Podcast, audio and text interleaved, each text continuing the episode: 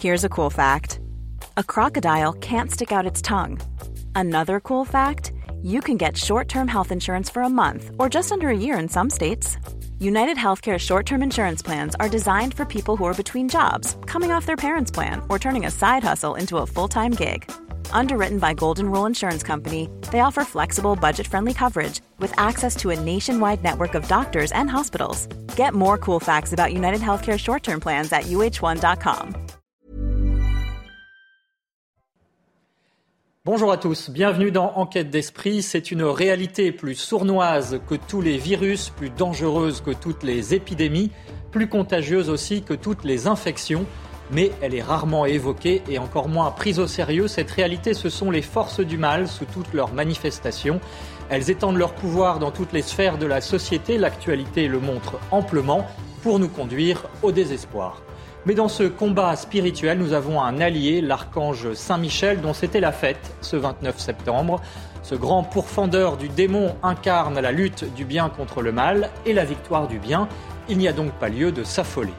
Comment lutter contre le mal avec les armes de la foi C'est le thème de cette émission aujourd'hui. Nos invités seront le père Gauthier de Chaillet, il est l'auteur de Petites conversations sur le diable, publié chez MAM, et de Anne Bernet, écrivain spécialiste des anges, également avec nous évidemment Véronique Jacquier, journaliste.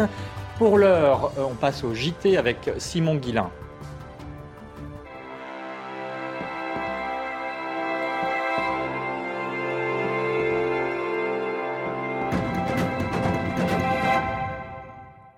Bonjour Simon, on commence par parler avec vous du débat sur la fin de vie avec les évêques reçus par Emmanuel Macron. Bonjour Eric et euh, bonjour à tous. Le combat continue pour les évêques de France, ou plutôt euh, ne fait que commencer. Reçu en début de semaine à l'Elysée par Emmanuel Macron, Éric Demoulin-Beaufort, président de la conférence des évêques de France, a de nouveau exprimé euh, son opposition à la légalisation de l'euthanasie. Mais l'Église se tient prête à dialoguer avec le gouvernement et espère bien sûr se faire entendre. On va écouter à ce sujet le porte-parole de la conférence des évêques de France. Monsieur Moulin Beaufort a pu dire, euh, exprimer son, opposition évidemment à, l'euthanasie ou à tout suicide assisté et euh, réaffirmer euh, que pour, pour l'Église, ce qui est très important, c'est de pouvoir accompagner la fin de vie, mais non pas le régler par la technique, mais par de la présence. On a entendu un, un, président à l'écoute et il euh, le président de la République comme la ministre Madame Firmin Lebaudot euh, nous assure d'un d'un vol, d'un débat euh, apaisé, ouvert, ne veulent pas diviser la société. Aujourd'hui, nous les croyons. Il faudra le vérifier dans les prochaines semaines. Je crois que le message de l'Église, il est en tout cas à dire, même s'il n'est pas audible. On a on a on a l'obligation de, de, de, de, dire ce que ce que notre foi nous invite à, à, à annoncer. Vous remarquerez d'ailleurs qu'il y a non seulement l'Église catholique, mais aussi le grand rabbin France qui a été très ferme sur le, sujet, et puis, et puis aussi d'autres. En tout cas, nous avons à témoigner, à dire ce qui nous semble bien pour l'homme et pour la société. Emmanuel Macron, euh, qui devrait être reçu le 24 octobre prochain par le pape François au Vatican, mais pour le moment, cette information n'a pas été confirmée par les Vaticans. Cela serait alors la troisième rencontre entre le souverain pontife et le chef de l'État français. Direction euh, Hong Kong, à présent, où s'est ouvert cette semaine le procès du cardinal Zen, âgé de 90 ans. Il comparaît devant la justice pour avoir soutenu la démocratie dans ce territoire autonome chinois. Un procès à la fois religieux mais aussi politique. Les explications sont signées à Roldiman. Le cardinal est devenu une personnalité politique à cause de son soutien au mouvement démocratique chinois et particulièrement à Hong Kong où quelques libertés ont subsisté jusqu'en 2019-2020. C'est à cette période que le Parti communiste à Pékin a imposé des lois draconiennes de sécurité antidémocratiques, des manifestations gigantesques. Le mouvement des parapluies avait alors eu lieu à Hong Kong, réprimé par la police et couronné par l'inculpation de tous les leaders dont le cardinal. Le Parti communiste surveille Monseigneur Zen pour une autre raison. Ce dernier soutient l'Église catholique libre sur le continent chinois. En effet, l'État chinois encourage une église catholique chinoise soumise au parti et souhaite que le Vatican la reconnaisse entièrement. Cependant, il existe une église clandestine qui a les faveurs du cardinal Zen. en soumettant le cardinal, c'est à la fois la démocratie à Hong Kong et l'Église clandestine qui seraient punis. Et euh, dans l'actualité cette semaine également, les Juifs du monde entier ont fêté euh, la nouvelle année Rosh Hashanah. Malgré la guerre, des dizaines de milliers de pèlerins se sont rendus à Ouman en Ukraine, où se trouve le, tombeau du rabbin Naman, l'une des principales figures du courant orthodoxe du judaïsme. Et vous allez voir que malgré la guerre, la joie existe toujours sur place. Les images vous sont commentées euh, par Alexis Vallée. Regardez. Ils sont venus du monde entier pour fêter le Nouvel An juif. Malgré les appels à renoncer à ce pèlerinage annuel à cause de la guerre, des dizaines de milliers de juifs assidiques se sont rassemblés à Ouman en Ukraine. Je viens d'Israël, je suis originaire des États-Unis. Il m'a fallu environ 20 heures pour arriver ici et environ 4 heures à la frontière. Mais tout s'est bien passé, pas de problème. C'était un voyage très difficile. Il nous a fallu 30 heures de voyage. Nous avons 15 heures de bus depuis la Roumanie c'était un voyage très difficile, mais ça en vaut la peine. Nous sommes très heureux d'être ici. Chaque année pour Rosh Hashanah, des pèlerins assidiques viennent ici pour se recueillir sur la tombe du rabbin Naman, l'une des principales figures de ce courant orthodoxe du judaïsme. Les pèlerins citent souvent un texte religieux de ce rabbin, dans lequel il promet qu'il sauvera de l'enfer ceux qui viennent visiter sa tombe à Rosh Hashanah. Et enfin, les autorités algériennes ont ordonné la fermeture de l'association catholique Caritas. Elle était ouverte depuis 1962 et menait des actions en faveur des populations défavorisées algériennes. L'Église catholique a annoncé que Caritas cesserait toutes ses activités à compter du 1er octobre prochain. Les raisons de cette affaire ne sont pas encore connues. Voilà pour l'essentiel de l'actualité cette semaine. C'est à vous, Émeric, pour la suite d'Enquête d'Esprit. Merci Simon Guillain. À l'occasion de la fête de l'archange Saint-Michel, nous parlons des anges et des démons. Comment lutter contre le mal et contre le diable? On en parle avec le père Gauthier de Chaillé. Bonjour mon père, merci d'être avec nous. Vous êtes prêtre du diocèse de Versailles, vous avez fait des études de théologie sur la question du diable justement, et vous en avez tiré euh, cette petite conversation sur le diable chez MAM, très didactique. Ce sont toutes les questions que vous vous posez sur cette réalité spirituelle et le combat qui en découle, bien sûr, nous en parlerons. Avec vous, Anne Bernet, bonjour. Merci d'être avec nous. Vous êtes l'auteur de très nombreux ouvrages, spécialiste de l'histoire de l'Église, mais aussi de la spiritualité, en particulier cet ouvrage de référence sur les anges, Enquête sur les anges, qui sera réédité très prochainement en poche aux éditions Artege. Et puis avec nous, Véronique Jacquier. Bonjour Véronique. Bonjour à tous. Vous nous parlerez de la lutte d'un très grand saint contre le diable. Il s'agit de Padre Pio, le plus grand saint italien contemporain peut-on dire Alors, en France, les lieux dédiés à l'archange Saint-Michel sont, toujours, très souvent, euh, presque toujours situés au sommet d'une montagne. On pense évidemment au mont Saint-Michel, mais aussi à Saint-Michel d'Aiguille, au Puy-en-Velay, un piton rocheux spectaculaire, sans oublier à Paris, l'église catholique Saint-Michel, dans le 17e arrondissement, où figure la même statue en haut du clocher que celle du mont Saint-Michel. C'est un sanctuaire qui attire des milliers de personnes chaque 29 septembre, donc fête de l'archange Saint-Michel. Anne Bernet, première question pour vous. Comment expliquer ce lien si particulier de l'archange Saint-Michel avec la France, et ce, euh, depuis le 5e siècle, depuis Clovis en fait? En fait, parce qu'il y a une dimension extrêmement à la fois spirituelle et politique. Michel c'était l'ange gardien du peuple d'Israël, celui qui devient ensuite le protecteur de l'Église, et à partir de la conversion de l'Empire romain, eh bien, cette protection accordée par l'archange à l'Église s'étend aux empereurs catholiques, c'est-à-dire à Constantin et à ses successeurs, et au moment de la chute de l'Empire romain, les rois francs vont simplement revendiquer cette protection de l'archange sur leur pays. Et ils vont l'obtenir, ce qui est toute la beauté de l'affaire. Père Gauthier de Chaillet, le Vatican lui-même a été consacré à l'archange Saint-Michel. Euh, c'était par le pape François en 2013, donc, et le pape François qui a, à de nombreuses reprises, en tout cas au début de son pontificat, parlé euh, du diable. Hein. Ça veut dire que, euh, du point de vue de l'Église, on ne peut pas remettre en cause l'existence du diable. C'est un, fait de foi, d'une certaine manière? La, la pensée de l'Église, la théologie de l'Église a toujours parlé du diable. Le Christ en parle lui-même très clairement. Il lutte contre le diable. C'est pour nous une évidence de foi et un fait de révélation également de la Bible qui fait que nous savons qu'il y a face à nous un adversaire contre lequel il faut fourbir nos armes. Et on sait que Michel est là pour nous défendre. L'archange, comme on le voit dans le livre de l'Apocalypse, est là pour combattre avec ses légions contre les légions du diable. Donc l'Église le sait, le croit, et le pape François l'a rappelé plusieurs fois, jusqu'en 2018 récemment, où il a demandé qu'on prie la prière à Saint-Michel-Archange à la fin des messes pour demander la protection contre les attaques au sein de l'Église. On en reparlera bien sûr, mais est-ce que euh, véritablement ça reste une évidence même au sein du clergé, ou parfois on a tendance à minorer cette réalité spirituelle, euh, voire à la nier? C'est difficile en effet.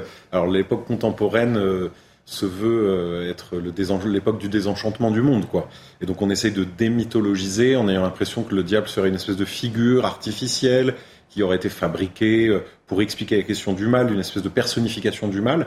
Donc certains membres du clergé, en effet, sont sceptiques euh, et ont peur, en tout cas, d'une espèce de tendance à la réduction ad démonium, c'est-à-dire de toujours tout expliquer par le diable, ce qui est en effet un risque de l'ordre de la superstition, donc il faut toujours être dans cet équilibre. Et certains du clergé sont dans le déséquilibre en rejetant le diable un peu vite, euh, alors qu'il faut réussir à le mettre à sa juste place, celle du, de l'adversaire vaincu. Mais quand on, on, on, nie en quelque sorte son existence, on se prive aussi euh, d'une certaine manière des armes pour lutter contre cette réalité du mal. Bien sûr, ça fait partie des, des adages qu'on a un peu en tête. C'est Baudelaire qui disait la plus grande des ruses du diable est de faire croire qu'il n'a jamais existé. Et de fait, parfois, on a l'impression qu'il réussit en faisant croire qu'il n'est pas là.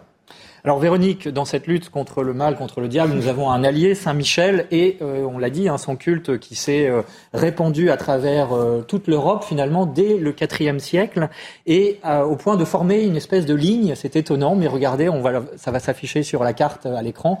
Euh, c'est très étonnant, cette, ce culte à Saint-Michel. Oui, il existe une ligne imaginaire qui unit sept monastères de l'Irlande jusqu'au mont Carmel à Haïfa en Israël. Alors le premier monastère sur une île déserte au sud de l'Irlande où Saint-Michel serait apparu à Saint-Patrick. Deuxième monastère au sud de l'Angleterre en Cornouailles. La ligne se dirige ensuite vers le mont Saint-Michel en France, puis vers Saint-Michel de la Cluse en Italie dans le Piémont. Le cinquième monastère se situe dans les Pouilles à Monte Gargano.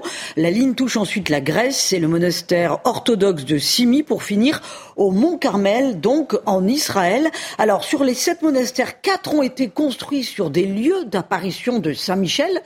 Euh, ce qui est étonnant, c'est que cette ligne s'aligne parfaitement avec le soleil levant du solstice d'été, c'est quand même incroyable. Et puis alors, ce qui est très très surprenant, c'est que les trois sites principaux, le Mont Saint-Michel, Saint-Michel de la Cluse et Monte Gargano, donc les deux derniers en Italie, sont équidistants. Selon la légende, cette ligne représente le coup d'épée que l'archange Saint-Michel assène au diable pour le renvoyer en enfer. Voilà, et donc ça dépasse effectivement les frontières de l'Europe. Anne Bernet, deux choses peut-être à noter. Euh, d'abord, la protection de Saint-Michel sur l'Europe. Et puis la deuxième chose, c'est que ce sont des sanctuaires qui ont été érigés sur des lieux païens à l'origine. Je crois qu'il faut commencer par là, effectivement. Ce sont des sanctuaires qui ont été élevés euh, pour le Mont Gargan, c'est 492. Euh, pour le Mont Saint-Michel, c'est 607 à une époque où le, paganisme reste actif. Officiellement, l'Europe est christianisée, catholicisée, mais il y a un abîme entre la catholicisation officielle et les pratiques populaires. Or, c'est justement contre le maintien de ces cultes démoniaques que l'archange va agir. Et il va agir en frappant, j'allais dire là où ça fait mal, c'est-à-dire sur des, des hauts lieux qui sont consacrés de toute éternité à des dieux solaires, donc à des incarnations du malin. Le, mont Gargan, en Italie, dans les Pouilles, est un ancien sanctuaire de Mitra. Mitra est un dieu solaire qui a été longtemps mis en exergue par les païens pour lutter contre le Christ. Le mont Saint-Michel est un sanctuaire de Lugde, le dieu gaulois, ou de Bélénos, c'est le même. Et pour ce qui est de la Cluse, c'est probablement la même chose. Nous avons un sanctuaire des hauts lieux, donc un sanctuaire des dieux solaires. Nous avons d'ailleurs un autre cas qui n'est pas sur la ligne en question, c'est en Bavière du Michaelsberg, qui est un sanctuaire, là encore, dédié à un dieu solaire germanique. Mais il faut absolument éradiquer cette présence du démon de ces hauts lieux, et Saint Michel se charge de venir faire lui-même le travail. C'est bien dans cela qu'il étend cette protection puissante sur une Europe qui se veut catholique et qui se veut donner au Christ et non plus aux puissances des ténèbres. Mais est-ce que ça marche? Parce que euh, on peut dire ce serait c'est un peu comme la mauvaise herbe, ça repousse sans cesse et on voit bien aujourd'hui ressurgir justement certaines formes de paganisme, de sorcellerie même. On en a parlé dans le monde du football récemment. Enfin, je veux dire, voilà, est-ce que véritablement cette protection est efficace? On peut se poser la question. Le, le combat continue de toute l'histoire du salut se déploie dans une continuité perpétuelle jusqu'à la fin des temps. Et donc, le Christ a gagné, les anges nous aident à mener le combat et on sait que le combat continuera. Et ce sera sous des formes différentes selon les époques. Euh, on vient de parler donc des éléments de l'histoire parfois lointaines, avec les cultes euh, païens, euh, des figurations des dieux solaires qui, nous, qui évoquent donc le diable, qu'on appelle Lucifer, le porteur de lumière, et à l'inverse Saint Michel, qui veut dire qui, le nom Michel, Michael, qui veut dire qui est comme Dieu, donc qui vient au contraire rappeler qui est Dieu. Donc ça, c'était à cette époque-là. Et puis aujourd'hui, ce sera autre chose. Vous parlez de magie, on peut parler de, de, culte de l'image, on peut parler de tout un tas de choses. Le combat va dans des lieux différents selon les âges. Il continue et on sait qu'au terme, seulement au terme, le combat sera terminé. Mais tant que l'histoire se déploie, le combat continue. Et combat, euh, il continue de manière extrêmement concrète. Je vous propose de nous rendre au Sable d'Olonne où euh, récemment, dans les dernières semaines et derniers mois, une statue de Saint-Michel a créé une polémique, a été contestée, même son emplacement. Le rappel des faits, regardez. Saint-Michel est sur la place du même nom depuis 2018. Lorsque la statue a quitté l'école privée qui devait être démolie, la précédente municipalité avait accepté l'arrivée de l'archange sur la place publique. Une installation qui se heurte à une interprétation de la loi 1905 sur la séparation de l'Église et de l'État. La petite place qui est devant l'Église est un emplacement public. Donc très simplement, c'est contraire ou ça contrevient, comme on veut, à la loi de 1905 dans son article 28. Euh, il est interdit d'apposer et d'élever un emblème religieux sur un emplacement public. Le maire actuel estime qu'il s'agit d'abord d'une très belle œuvre d'art tout en soulignant l'attachement des habitants à cette référence culturelle. Il faut vraiment avoir que ça à faire pour créer une polémique sur une statue de Saint-Michel sur la place Saint-Michel devant une église Saint-Michel. On ne va pas supprimer le mont Saint-Michel au nom de la laïcité. Donc cette statue, elle est bien sur cette place, elle a vocation à y être et la ville des Sables ne se laissera pas intimider. Le 16 septembre, la justice a confirmé le retrait de la statue au nom de la laïcité. Après cette décision, la commune des Sables d'Olonne a annoncé saisir le Conseil d'État. Voilà une réaction les uns les autres euh, sur cette. Euh, pourquoi tant de haine, Anne Bernet On peut se poser la question contre une pauvre statue de Saint-Michel qui n'a fait de tort à personne? D'abord, il y a un double illogisme parce que, ou bien vous pensez que Dieu n'existe pas, donc le diable et les anges non plus, et dans ce cas-là, pourquoi prêter tant d'attention à une statue qui finalement n'est rien d'autre qu'une œuvre d'art? Dans l'esprit de ces personnes. Et puis, dans ce cas-là, il faut aller au bout de, la logique, parce qu'il y a une autre statue de Saint-Michel qui est dans l'espace public, au beau milieu de Paris, c'est celle de la fontaine Saint-Michel. Ben, je crois qu'il faut être tout à fait raisonnable, il faut la déboulonner en urgence, parce que c'est tout à fait contraire à la laïcité. Ou la statue de Notre-Dame euh, qui a été installée sur le parvis extérieur euh, pendant les travaux. Et tellement d'autres. Il faut être absolument logique, mais si l'on n'y croit pas, pourquoi s'offusquer de la présence d'une simple œuvre d'art? Est-ce que le diable porte pierre, Père Gauthier de Chaillet, comme l'expression populaire le signale C'est-à-dire que finalement, euh, le résultat, c'est quand même qu'on en parle de Saint-Michel? Oui, finalement, euh, ça permet de, redire déjà ce qu'on croit des anges, ce qu'on considère euh, du, combat. Et donc, au final, le, diable y perd. Je pense qu'on a tout intérêt à mettre la lumière, celle de Dieu, pas celle de Lucifer, à mettre la lumière intelligente, claire, rationnelle, douce euh, sur les, vérités de foi qui échappent à notre regard scientifique. Et donc, euh, toutes les occasions sont bonnes pour rappeler les choses et pour euh, redire à tous que le combat, nous le menons ensemble et qu'il ne faut pas avoir peur. Et c'est ce que nous essayons de faire au cours de cette émission avec vous. On s'interrompt quelques instants pour la pub et puis nous reprendrons avec cette question non plus du combat sur Terre, mais au paradis. Y a-t-il une guerre civile au paradis entre les anges et les démons? Grave question, vous restez avec nous. De retour dans l'émission Enquête d'esprit, nous parlons des anges et des démons. Y a-t-il une guerre civile? Y a-t-il eu une guerre civile au paradis? On en parle avec nos invités, le père Gauthier de Chaillet. Il est l'auteur de Petites conversations sur le diable aux éditions MAM, également avec Anne Bernet, écrivain, spécialiste des anges. Et cette enquête sur les anges, un ouvrage de référence publié chez Artege. Véronique Jacquier, bien sûr, est avec nous. Et puis nous entendrons tout à l'heure l'exorciste du diocèse de Paris. Alors, les anges et les démons, y a-t-il une guerre civile au paradis? C'est une question qu'on peut se poser après euh, cette bataille entre Saint Michel, l'archange Saint Michel et le diable qui nous est racontée dans la Bible, dans le livre de l'Apocalypse, où Satan est représenté sous les traits d'un dragon et Saint Michel le terrasse, le précipite sur terre, c'est-à-dire hors du monde de Dieu. Anne Bernet, euh, vu votre connaissance des anges, y a-t-il eu justement cette guerre civile C'était le titre d'un de vos chapitres, hein, d'ailleurs. Guerre civile au paradis. Et pourquoi surtout cette guerre civile? C'est effectivement tout le drame sur lequel repose toute la, question du salut, c'est qu'à un moment donné, les, anges, qui à l'époque sont tous des, bons anges, sont soumis à une épreuve par Dieu. Les, les anges, à ce moment-là, n'ont pas la vision directe de Dieu. Dieu, ils en ont la conscience, mais ils ne le voient pas. Et pour mériter de le voir, ils sont soumis à une épreuve, comme, comme Adam et Ève seront soumis à la tentation à leur tour, mais l'épreuve des, des anges est beaucoup plus subtile. Il s'agit en fait de leur demander d'adorer par un acte de pure confiance, de pure foi et de pur amour, Dieu dans son incarnation à venir, c'est-à-dire dans le Christ, et d'adorer donc le Christ et sa mère. Or, pour une intelligence angélique, l'idée même de l'incarnation est une... Que Dieu se fasse homme Oui, que le Dieu se fasse homme, c'est un blasphème. Qu'est-ce que l'homme pour une, une intelligence angélique? C'est un monstre c'est un esprit capable de comprendre Dieu, de penser Dieu, enfermé dans le corps d'une bête. C'est donc véritablement une chimère, un être hybride, une monstruosité. Comment Dieu pourrait-il s'abaisser à prendre la, chair de cette créature monstrueuse? Pour les anges, c'est incompréhensible, c'est épouvantable, et ça l'est surtout pour le plus beau d'entre eux, pour le prince angélique, pour la plus parfaite, la plus belle des créatures sorties des mains de Dieu, le séraphin Lucifer.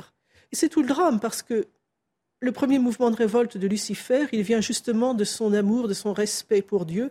Tu ne vas pas t'abaisser à ça. Et ça veut dire que c'est de l'orgueil de sa part? Non, c'est de l'amour. À l'origine, c'est de l'amour. De l'amour qui va tourner à l'orgueil lorsqu'il se dit mais un créateur qui peut s'abaisser jusqu'à devenir le fils de sa créature, eh bien ce créateur ne mérite pas que je l'adore, moi. Moi, le plus beau des séraphins, moi, le plus parfait. Et à partir du moment où Lucifer se regarde au lieu de regarder Dieu, où il cesse d'aimer Dieu pour s'aimer lui-même, eh bien cette intelligence magnifique, toute cette gloire est anéantie et il entraîne dans sa chute un tiers des anges qui lui font confiance, la confiance absolue dans l'autorité constituée, au lieu de se tourner vers Dieu comme va le faire Michel. Alors, Père Gauthier de Chaillet, au cours de vos recherches sur le diable, justement, parce que euh, la question qui se pose, c'est qui est euh, Satan qui est le diable, parce qu'il porte aussi plusieurs noms, Satan, Lucifer, Belzéboul.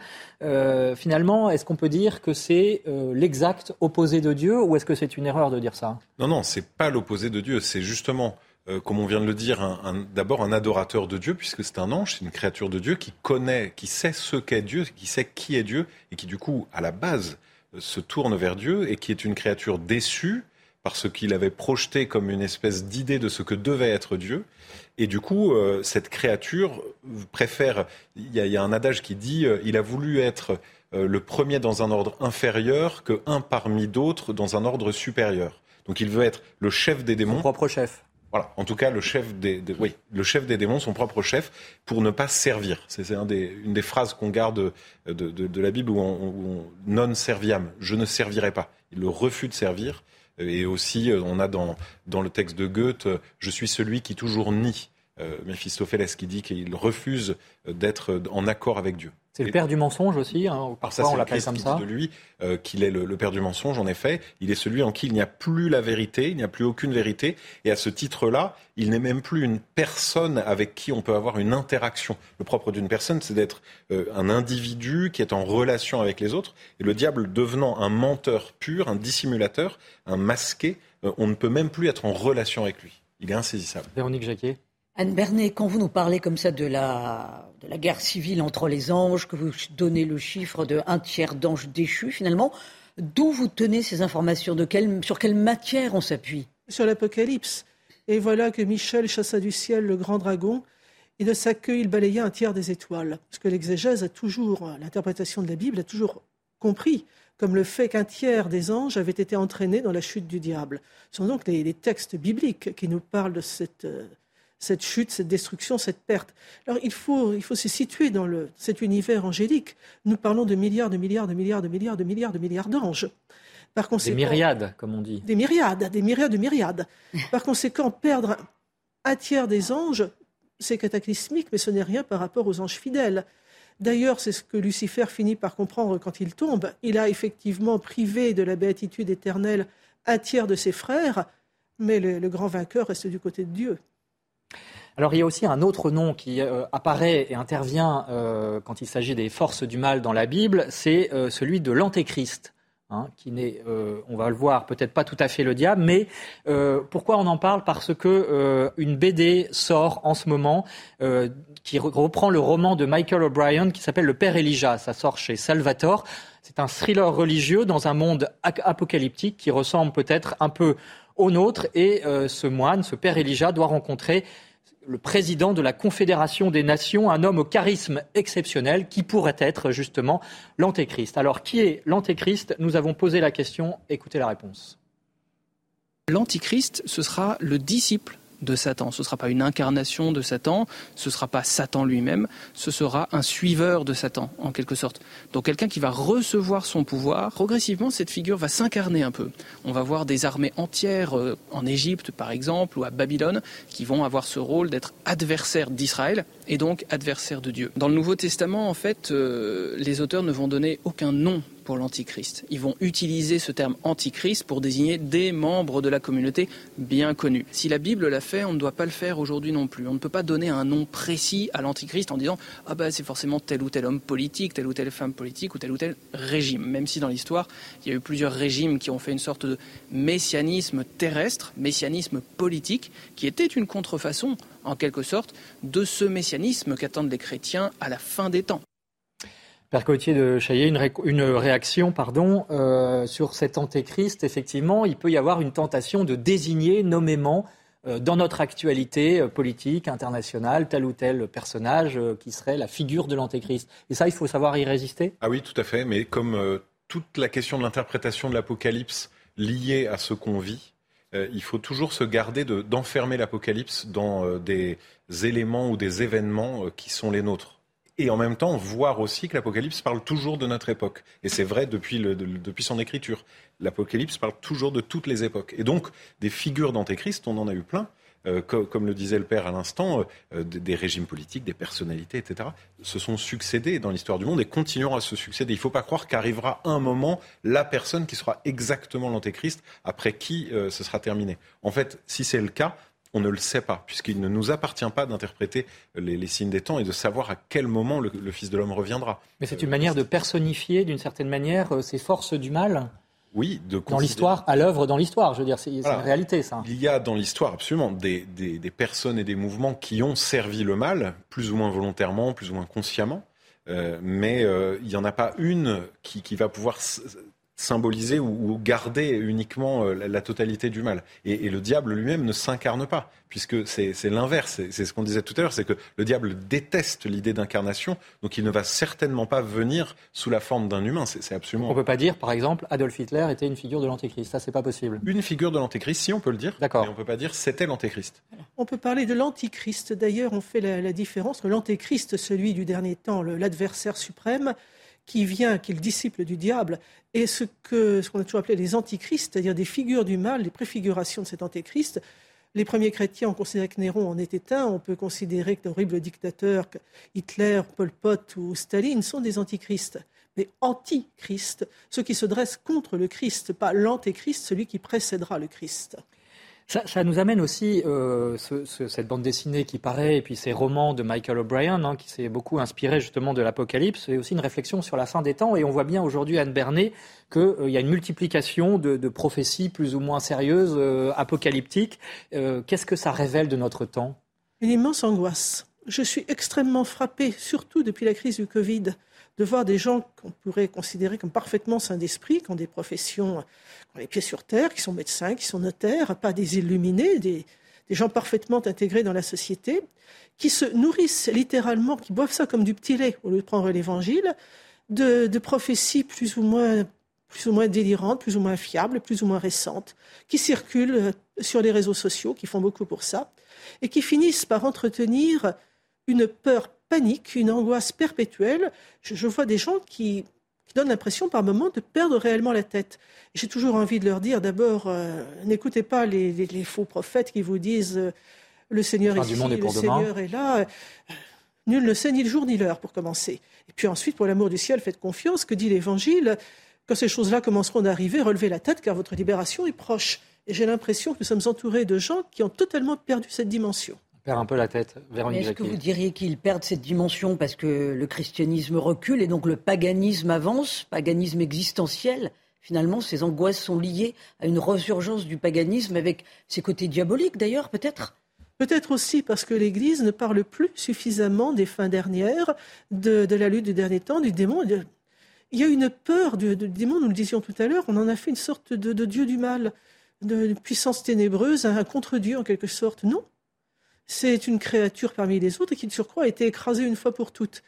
Et horreur pour elle et abomination écrasée sous le pied de Notre-Dame, cette, cette mère de Dieu, cette mère de l'inincarné, cette mère de l'incréé qui normalement ne peut pas, ne devrait pas l'écraser. Pour le diable, il n'y a rien de pire que d'être écrasé sous le pied d'une créature. C'est aussi qu'on est dans une époque qui est déçue de sa propre maîtrise des temps et du monde. Et c'est aussi ça qui, fait que soudainement on a l'impression que la fin. On ne sait plus à quoi se raccrocher. Eh oui, mais parce que jusqu'à maintenant, euh, tout, le cours du XXe siècle était la démonstration de la puissance humaine et la démonstration de notre maîtrise absolue, de la science, de la, médecine, de l'histoire. Et on a même parlé de fin de l'histoire. Euh, on a, on a considéré depuis le XIXe siècle, mais que voilà, ça y est, on Le mal avait disparu aussi, peut-être. qu'on arrivait à mais c'est exactement le sens de Hegel avec la, la fin de l'histoire. C'est l'idée qu'on est arrivé à l'achèvement de l'âge de l'esprit ça y est, maintenant, on est les, meilleurs. Puis soudainement arrive le Covid et, qui, fait vaciller tout le monde. Et maintenant, la guerre en Ukraine et tant, d'autres raisons de se rendre compte que maintenant les choses ne sont pas si solides. Donc on essaie de se raccrocher en effet. Et c'est là que, et c'est toujours comme ça dans l'histoire, tous les siècles scientifiques euh, de fierté génèrent de la magie et de la superstition. Toujours. C'était la même chose à la Renaissance, c'était la même chose à l'Antiquité. À chaque fois, c'est la résurgence de, de, de, et qui est toujours une forte résonance avec le paganisme. D'où euh, l'importance et l'intérêt aussi justement d'un archange Saint-Michel, hein, dont on l'a dit, le nom signifie qui est comme Dieu, de nous, de nous ramener à une forme euh, d'humilité. Absolument. C'est exactement le point. Précisément, le péché des anges euh, mauvais, c'est l'orgueil. Saint Michel est un, péché, justement un ange de l'humilité, la vérité, de, humilité, humus, c'est d'avoir les pieds sur terre. et, Dieu veut que nous soyons lucides, réalistes et que nous soyons à notre place. C'est précisément la meilleure manière de lutter contre le diable que d'être à sa juste place, d'expérimenter la liberté dans l'humilité. C'est ça que nous procure Saint Michel. Anne Bernet, une réaction là-dessus? Michel, c'est celui qui fait confiance. C'est celui qui accepte d'adorer. C'est celui qui croit que les plans de Dieu sont meilleurs, que Dieu sait ce qu'il fait. Or, nous avons tous tendance à ne pas croire que Dieu sait ce qu'il fait. Que se passe-t-il? D'ailleurs, quelle est, quelle est la tentation au Jardin d'Éden? Vous n'en mourrez pas. Il vous a menti c'est simplement que vous serez comme des dieux, vous connaîtrez le bien et le mal. De manger la pomme. Hein. Manger la pomme, qu'il n'est pas une pomme d'ailleurs. Mais tout le problème est là, c'est que vous ne faites pas suffisamment confiance à Dieu, vous ne l'aimez pas suffisamment, vous le croyez capable de vous faire du mal. C'est toute, toute astuce des mondes, vous laissez croire que votre Père est mauvais et qu'il pourrait vous vouloir du mal. Alors on va se rendre à présent euh, à l'accueil Saint-Michel. C'est euh, le premier centre euh, qui a été créé en Ile-de-France, à Paris, pour justement accueillir ceux qui se sentent ou pensent qu'ils sont possédés par le démon. Et je vous propose d'écouter son directeur, le père Jean-Pascal Duloisy, qui dirige cet accueil Saint-Michel. Il nous explique quel est le rôle d'un exorciste et surtout son efficacité. Est-ce que ça marche? Que ça marche ou ça marche pas, il faut se poser une question. Si ça marche, c'est va et ne pêche plus, sinon ça sera pire qu'avant. Et si ça ne marche pas, on se remet en cause. Est-ce que c'était un démon? Est-ce qu'on ne s'est pas trompé? Est-ce qu'on n'avait pas affaire à des troubles naturels de l'ordre euh, psychique? Mais si c'est de l'ordre du trouble démoniaque, il faut le rituel de l'exorcisme. Et là, on s'adresse directement au démon. Quel est le rôle d'un exorciste? Il dit au démon, tais-toi. Il dit au démon, je te l'ordonne, sors de cette personne il s'adresse directement à l'esprit démoniaque ou aux esprits démoniaques. Et le fait de s'adresser à ces démons, ils obéiront, parce qu'ils obéissent à travers la liturgie de l'Église au Christ. Donc, les personnes sont libérées. Voilà, le père Jean-Pascal Duloisy, le directeur de l'accueil Saint-Michel, exorciste du diocèse de Paris et de l'Île-de-France. Père Gauthier de Chaillet, une réaction là-dessus. Ça veut dire que le démon doit obéir à un homme, un prêtre, euh, c'est incroyable. Ça veut dire que, la victoire, quelque part, euh, est quasi certaine, ou, ah, certaine tout court. Est certaine, et il obéit pas tellement au prêtre, il obéit à l'Église, il obéit au Christ. Et, c'est quelque chose qui est connu par tous ceux qui fréquentent les puissances ténébreuses d'une manière ou d'une autre. Vous voyez, l'autre jour, j'ai quelqu'un qui est venu me voir dans ma paroisse, qui n'est pas chrétienne, qui, fait du magnétisme, et qui s'est trouvé euh, en lutte contre des, forces des ténèbres. Et, et ses professeurs lui ont dit, va voir un prêtre alors qu'ils partagent absolument pas notre foi, mais ils savent que nous avons euh, par euh, l'Église euh, un pouvoir sur le diable. Le, Christ l'a bien dit. ce que tu liras sur la terre sera lié, au ciel. Et donc nous, avons le pouvoir, en effet, de... alors c'est surtout les exorcistes qui ont la mission. Nous, les prêtres qui ne sommes pas exorcistes, nous ne parlons jamais aux démons. Nous n'avons absolument pas le droit de nous adresser à lui. en revanche, nous prions pour les personnes et sur les personnes. Et réellement, elles s'en trouvent bien, comme dit l'épître de Saint Jacques. Mais est-ce que vous constatez dans votre ministère, euh, au jour le jour, l'action euh, du démon? Ah ben, je, le vois dans la vie euh, et nous le voyons tous. Mais il faut faire toujours attention. Moi, je dis toujours aux personnes que je me refuse à dire là, c'est le démon qui agit, parce que parfois notre liberté humaine blessée fait que nous agissons tout seul et nous faisons tout seul l'œuvre du démon. Donc il faut être toujours très vigilant à ne pas trop chercher. Un discernement à opérer. Oui, c'est ça. Il faut, être très vigilant. Il faut surtout reconnaître l'œuvre de Dieu, c'est très bien. Chercher à voir l'œuvre du démon, c'est toujours très dangereux. Euh, il faut bien garder en tête que nous sommes faits pour voir la lumière de Dieu, pas pour voir les ténèbres. Donc il vaut mieux les, fuir et les chasser. Véronique Jacquier. Oui, pour ceux qui nous regardent, euh, parfois c'est un autre monde. Hein. donc l'accueil Saint-Michel, il faut préciser que 90% des appels concernent des gens qui sont euh, psychologiquement perturbés, mais 10% concernent effectivement des, personnes euh, malheureusement possédées. Est-ce que la porte d'entrée, c'est justement le relativisme au mal? C'est-à-dire qu'on vit dans un monde où le péché n'existe plus, et donc on ne sait même plus que des cas de possession font partie, malheureusement, du quotidien. Anne Bernet. Il y a beaucoup de raisons. Peut-être aussi le fait que de moins en moins de gens soient baptisés, qu'on soit de plus en plus éloigné de la foi et des sacrements, ce qui fait que, ben oui, on ouvre des portes. Et à partir du moment où vous ouvrez les portes, eh vous, prenez, vous prenez des risques sérieux. On ne joue pas avec les forces occultes. Je suis toujours très inquiète. Une des raisons pour lesquelles mon éditeur m'avait demandé il y a 25 ans d'écrire ce livre sur les anges, c'est qu'on voyait pulluler dans la, mouvance du Nouvel Âge une tendance à invoquer les anges sous des noms de fantaisie. Or, ces noms de fantaisie cachent très souvent des, puissances mauvaises, des gens avec lesquels il ne faut absolument pas avoir affaire. Alors, une fois que vous avez mis le, doigt dans l'engrenage, vous vous faites dévorer. C'est le démon, ce n'est quelqu'un qui n'est dangereux que si vous allez vous frotter à lui. Mais beaucoup de gens se trompent et pensent qu'ils ont affaire à un ange de lumière. Il est très doué pour ça. une histoire que j'aime beaucoup, c'est celle d'une sainte qui est relativement proche de nous, Gemma Galgani, qui est morte en 1905. C'est pas si vieux que ça. Gemma Galgani, c'est une mystique. Et elle voit, elle voit son ange gardien, elle voit les anges, mais elle voit aussi les démons, à tel point qu'elle a de plus en plus de mal à les distinguer, parce que les anges, les mauvais anges, sont très capables d'imiter les anges de lumière. Et un jour, elle dit à son confesseur, mais je ne sais plus, je ne sais plus, je, voudrais saluer mon bon ange, je voudrais saluer les bons anges, mais comment savoir si ce n'est pas le démon? Et il lui dit, demande-leur de, de prononcer le nom du Christ et de, sa mère, certains anges maudits y arrivent, quoique avec des grimaces affreuses, mais, mais même ça, ils y arrivent. Dit, bien alors, tu, leur craches à la figure si tu as un doute. Et Gemma, un jour, se trompe et elle crache à la figure de son bon ange. Et elle s'en rend compte, elle est consternée. Et à la place du crachat, il y a une rose blanche splendide avec des lettres d'or. Il est écrit dessus Ne t'inquiète pas, on reçoit tout de l'amour. Ça résume assez bien ce que c'est que l'amour des anges pour les créatures et pour le Créateur.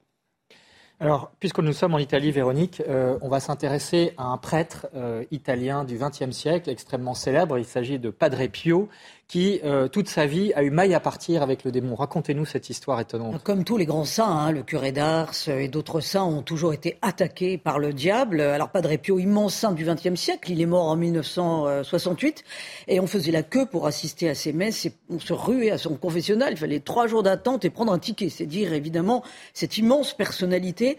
Alors le Padre Pio, il donnait des conseils pour vaincre le démon. C'est-à-dire que non seulement il se faisait attaquer, mais évidemment il disait n'ayez pas peur, on peut lutter contre. Et il le comparait à un chien enragé attaché à une chaîne. Au-delà de la longueur de la chaîne, il ne peut mordre personne, disait Pio. Donc il suffit de garder ses distances et surtout de ne pas vouloir le laisser entrer. Toujours cette idée de ne pas lui ouvrir la porte. Il ne s'occupe que des personnes qui lui ouvrent la porte de son âme. Alors Padre Pio était régulièrement frappé, jeté par terre par le diable, et il disait s'il fait un tel boucan, c'est bon signe. Ce qui est effrayant, c'est quand il est en paix avec une âme humaine. Voilà. Donc, le Padre Pio disait ce que vous avez dit, Père Chaillet, c'est-à-dire toujours se tourner vers Dieu, ne pas avoir de complaisance pour le mal, hein, parce que le boucan, ça, signifie qu'effectivement, on se tourne vers Dieu. Enfin, l'autre moyen très sûr, c'est la prière. Padre Pio euh, racontait cette histoire incroyable, et, Padre Pio n'était pas dissert, hein, c'est-à-dire qu'il n'étalait pas toutes les choses absolument euh, impressionnantes qui lui arrivaient. Euh, il raconte qu'un jour qu'il est au confessionnal, un étranger grand, mince, extrêmement élégant, extrêmement courtois, s'agenouille et raconte des horreurs et des actes absolument horribles commis contre, contre les hommes et contre Dieu. Et chaque fois euh, que le Padre Pio euh, lui dit comment euh, que se corriger, la personnalité en question justifie ses actes en rendant avec beaucoup de malice ses fautes totalement insignifiantes et comme naturelles. Alors là, le Padre Pio se dit, mais à qui j'ai affaire qui, qui est cette personne en face de moi? Et il reçoit une lumière intérieure parce qu'il commence quand même à sacrément se poser des questions et il comprend qu'il a affaire au diable et donc il est épouvanté parce qu'il n'est pas question, bien entendu, de lui donner l'absolution. Donc il crie Jésus, Marie. Et là, le, le, diable part dans un sentiment de feu, dit-il. C'est sûr que ce que je raconte, c'est assez exceptionnel, mais et avec une odeur euh, extrêmement suffocante. Voilà comment Padre Pio parlait du diable, comment il savait le faire partir, donc avec la prière et en invoquant le nom de Jésus et Marie, une arme imparable. Ça, pose une question, Père Gauthier de Chaillet, c'est comment euh, à notre niveau, chacun, pouvons-nous, euh, soumis à la tentation, y résister et lutter donc contre euh, le démon, les forces du, mal. Euh, et notamment, vous avez cité cette prière de Léon XIII. on va voir un extrait à, l'écran. Saint Michel Archange, hein, prière à Saint Michel. Défendez-nous dans le combat, soyez notre secours contre la malice et les embûches du démon. C'est extrêmement important et efficace cette prière pour lutter justement contre cette tentation. Il faut appeler la, défense, il faut appeler les saints anges à nos côtés, il faut appeler le Seigneur, il faut dire le nom de Jésus, le nom de Marie. Euh, et puis il faut aussi choisir de ne pas être familier du mal. Euh, la clé, elle est là, c'est que, et c'est pour ça que cet homme euh, qui est une espèce d'incarnation du diable, une apparition du diable pour Padre Pio, il parle, il se justifie, et donc il montre qu'il est naturellement du côté du mal, et à chaque fois il trouve une bonne raison. Et donc notre, la clé est de ne pas se faire familier du mal. Il faut chercher le bien rejeter le mal. Parfois, on tombe et donc on peut se relever en demandant le pardon de Dieu, en allant se confesser, euh, en, se remettant sous le regard du Père, euh, mais surtout ne, jamais choisir de, considérer comme normal qu'il y ait du mal en nous et autour de nous. Il faut combattre pour tout en sachant que ça existe. Tout en sachant que ça existe, absolument. Mais il ne faut, pas, il faut pas en être familier. C'est vraiment ça la clé. Anne Bernet, euh, je reviens à Saint-Michel parce que ce que vous dites dans votre livre, L'enquête sur les anges, est étonnant. C'est-à-dire qu'au départ, Saint-Michel est plutôt quelqu'un de doux. Or, on le représente avec son épée, son bouclier en haut du Mont Saint-Michel, hein, qui est derrière nous. Comment finalement a-t-il gagné la bataille et, comment est-il devenu guerrier alors qu'au départ, euh, il était plutôt miséricordieux? Prince de la paix, ange de miséricorde, ce sont ses titres dans, dans la liturgie juive. Michel, c'est effectivement un ange pacifique et doux. D'ailleurs, euh, d'après la théologie, il essaye d'abord de convaincre par la douceur Lucifer d'adorer, de se ranger dans le camp de Dieu. Mais l'orgueil de Lucifer ne peut pas tolérer justement l'amour et l'amitié de Michel qui lui est inférieur. Comment un inférieur peut-il me donner des conseils? Comment ose-t-il me donner des conseils? Mais ce n'est pas pour lui que Michel va, prendre les armes, il va les prendre pour Dieu. C'est le, blasphème de, Lucifer qui ne se borne pas au non serviam, je ne servirai pas, mais qui est je suis comme Dieu, je prendrai la place de Dieu. Et comme Dieu se tait, la première réaction des esprits angéliques, disaient les théologiens, c'est de penser que devant le blasphème de Lucifer, je monterai jusqu'au trône de Dieu, je le chasserai, je prendrai sa place. Dieu va anéantir les créatures rebelles. Or, Dieu ne se repent jamais de ce qu'il a créé. Par conséquent, il ne va pas anéantir les démons. Il va les laisser à leur égarement, à leur folie, à leur misère. Mais cette euh, cette charité de Dieu envers les démons, Lucifer l'aperçoit comme une faiblesse, comme une preuve de faiblesse, ce qui le pousse en effet à partir à l'assaut du trône divin. Et c'est là que Michel va se dresser entre les légions infernales et le Seigneur, avec ce cri magnifique qui est d'ailleurs son prénom, Quisut Deus, qui est comme Dieu. Personne n'est comme Dieu. D'ailleurs, toute la beauté du nom de Michel, parce que les théologiens juifs disaient euh, la preuve de la primauté de Michel, c'est son nom. Quand vous parlez de Gabriel, Gabriel, Dieu est ma force. Raphaël, Dieu guérit. Uriel, le quatrième archange qu'on a chassé de la liturgie parce qu'il n'est pas dans la Bible, Dieu est lumière. Donc le nom de, Michel, lui, c'est simplement qui est comme Dieu. Or, dans la mentalité théologique juive, la question sans réponse, la question ineffable, en dit plus long sur celui dont elle parle que les affirmations trop réductrices. Alors, malheureusement, euh, cette émission arrive à la fin. Je voudrais simplement qu'on écoute encore le père Jean-Pascal Duloisy, euh, exorciste de Paris et d'Île-de-France, qui euh, nous parle d'une autre arme que constitue la Vierge Marie, la terreur des démons. Écoutez. Nous sommes Saint-Michel à la basique Notre-Dame du perpétuel secours. Vous avez donc la Vierge Marie, qui est, elle, la terreur des démons. Hein. Si la, Vierge Marie, euh, euh, quelqu'un qui a une connaissance de Notre-Dame et qui prie la Vierge Marie, euh, c'est du blindage. Hein. Saint Michel, parce que c'est l'archange qui, s'est opposé au. c'est le chef des armées célestes. C'est l'ange de Dieu, l'ange qui agit avec la force de Dieu et qui terrasse le démon. Voilà, des armes finalement assez simples à utiliser. Euh, merci à tous les deux. Euh, merci aussi euh, Véronique. Je rappelle le titre de vos ouvrages respectifs. Père Gauthier de Chaillet, auteur de Petites conversations sur le diable, publié chez MAM. Anne Bernet, Enquête sur les anges, qui ressort en poche aux éditions Artege. Et puis Véronique, une lecture également parce que c'est une porte d'entrée, on l'a dit effectivement, la voyance, l'astrologie, les guérisseurs. La lecture de France catholique euh, qui consacre euh, sa une et tout un dossier au danger de l'occultisme, voyance, astrologie, guérisseur. Hein. Donc euh, on a commencé à faire une ébauche du sujet sur ce beau plateau, mais ça ne suffit pas. Il faut vraiment lire le dossier ou aller évidemment sur france-catholique.fr. Merci à vous d'avoir suivi cette émission qui touche à sa fin. La semaine prochaine, nous parlerons de la Chine et on a parlé au début de cette émission du cardinal Zen, grande figure, grand personnage de l'Église et figure aussi de la lutte euh, pour les droits de l'homme et la liberté en Chine. Eh bien, ce sera le thème de notre émission. Merci d'avoir été à notre écoute.